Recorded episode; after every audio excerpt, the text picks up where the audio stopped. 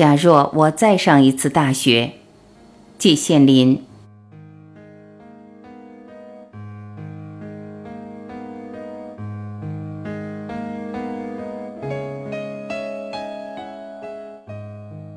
假若我再上一次大学，多少年来，我曾反复思考过这个问题。我曾一度得到两个截然相反的答案：一个是最好不要再上大学。知识越多越反动，我实在心有余悸。一个是仍然要上，而且偏偏还要学现在学的这一套。后一个想法最终占了上风，一直到现在。我为什么还要上大学，而偏偏要学现在这一套呢？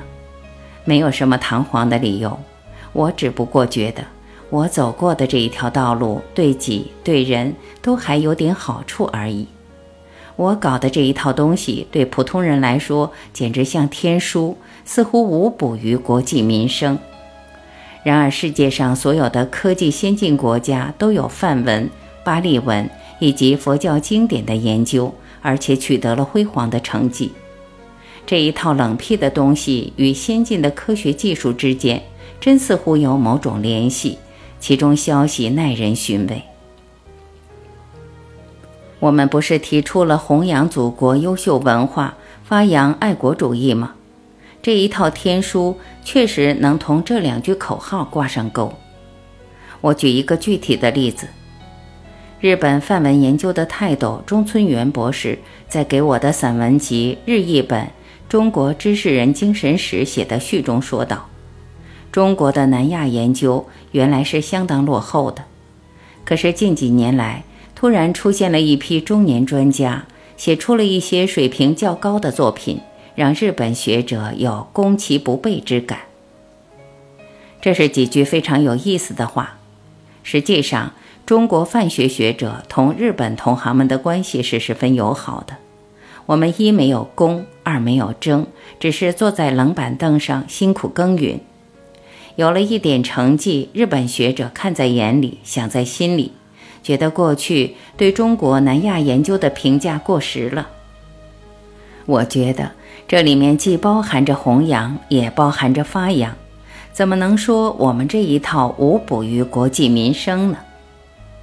话说远了，还是回来谈我们的本题。我的大学生活是比较长的，在中国念了四年，在德国哥根廷大学又念了五年，才获得学位。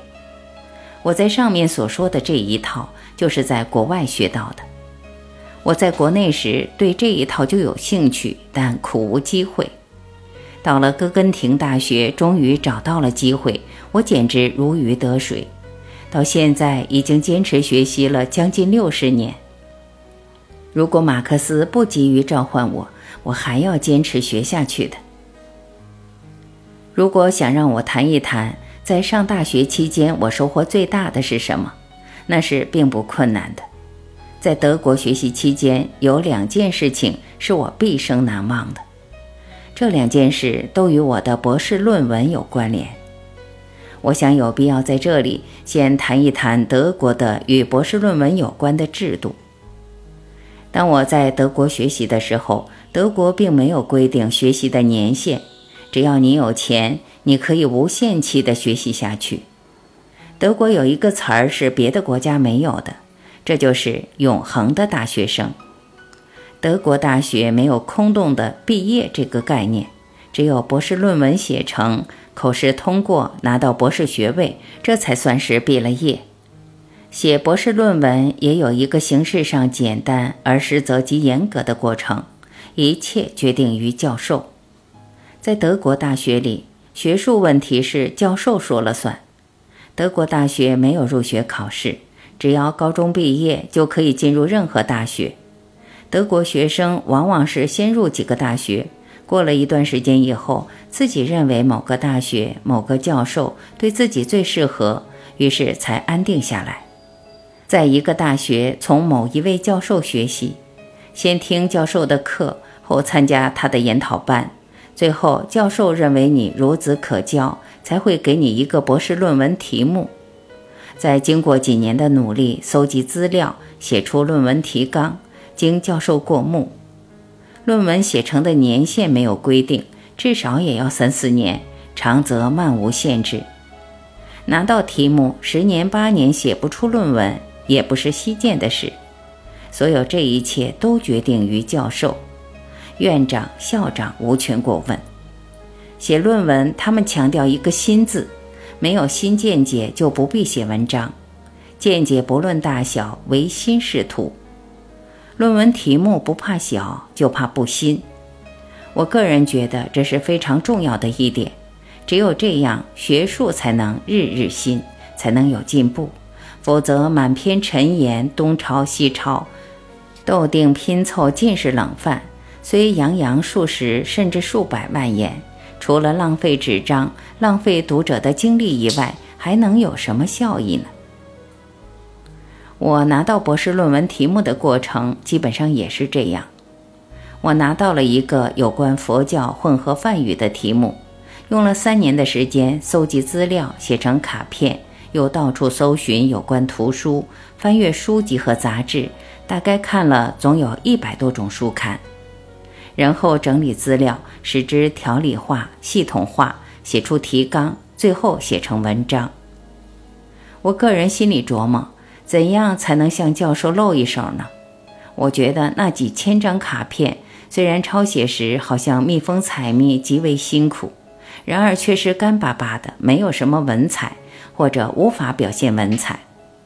于是我想在论文一开始就写上一篇导言，这既能炫学，又能表现文采，真是一举两得的绝妙主意。我照此办理，费了很长的时间，写了一篇相当长的导言。我自我感觉良好，心里美滋滋的，认为教授一定会大为欣赏。说不定还会夸上几句呢。我先把导言送给教授看，回家做着美妙的梦。我等呀等呀，终于等到教授要见我。我怀着走上领奖台的心情见到了教授。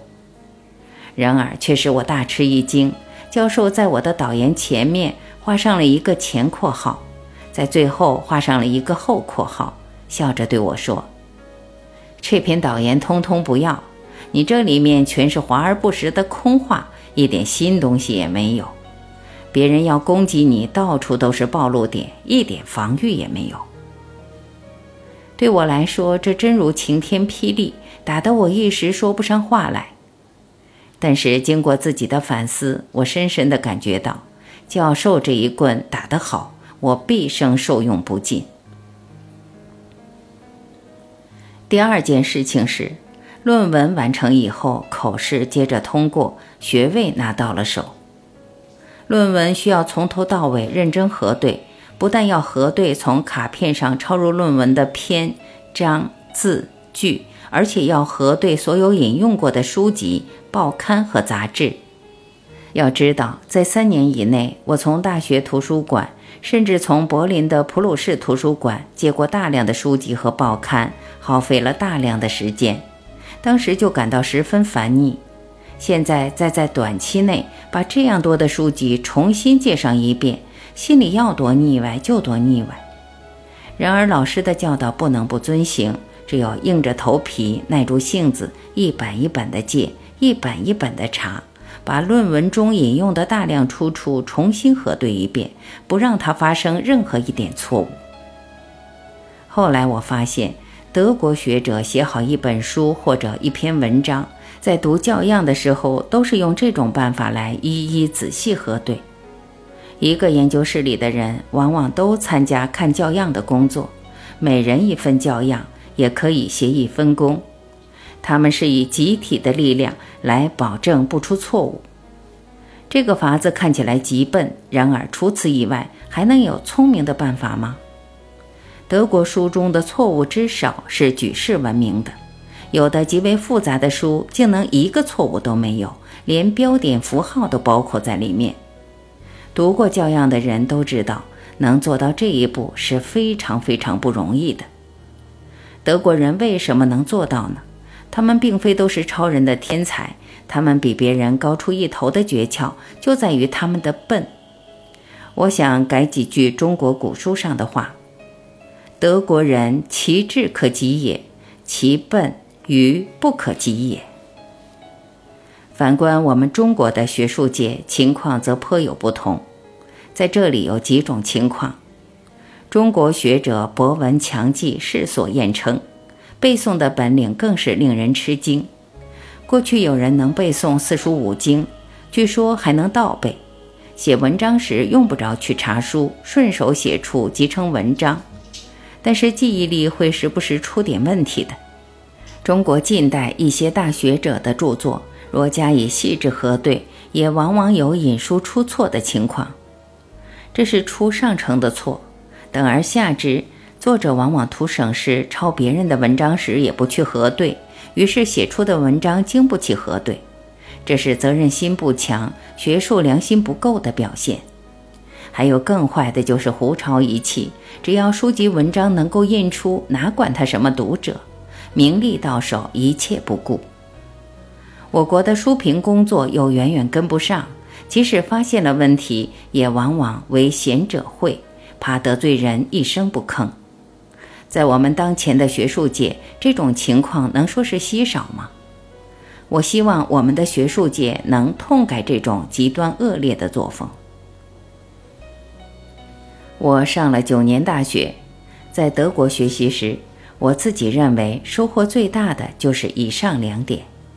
也许有人会认为这卑职无甚高论，我不去争辩。我现在已年届耄耋，如果年轻的学人不弃老朽，问我有什么话要对他们讲，我最想讲的就这两点。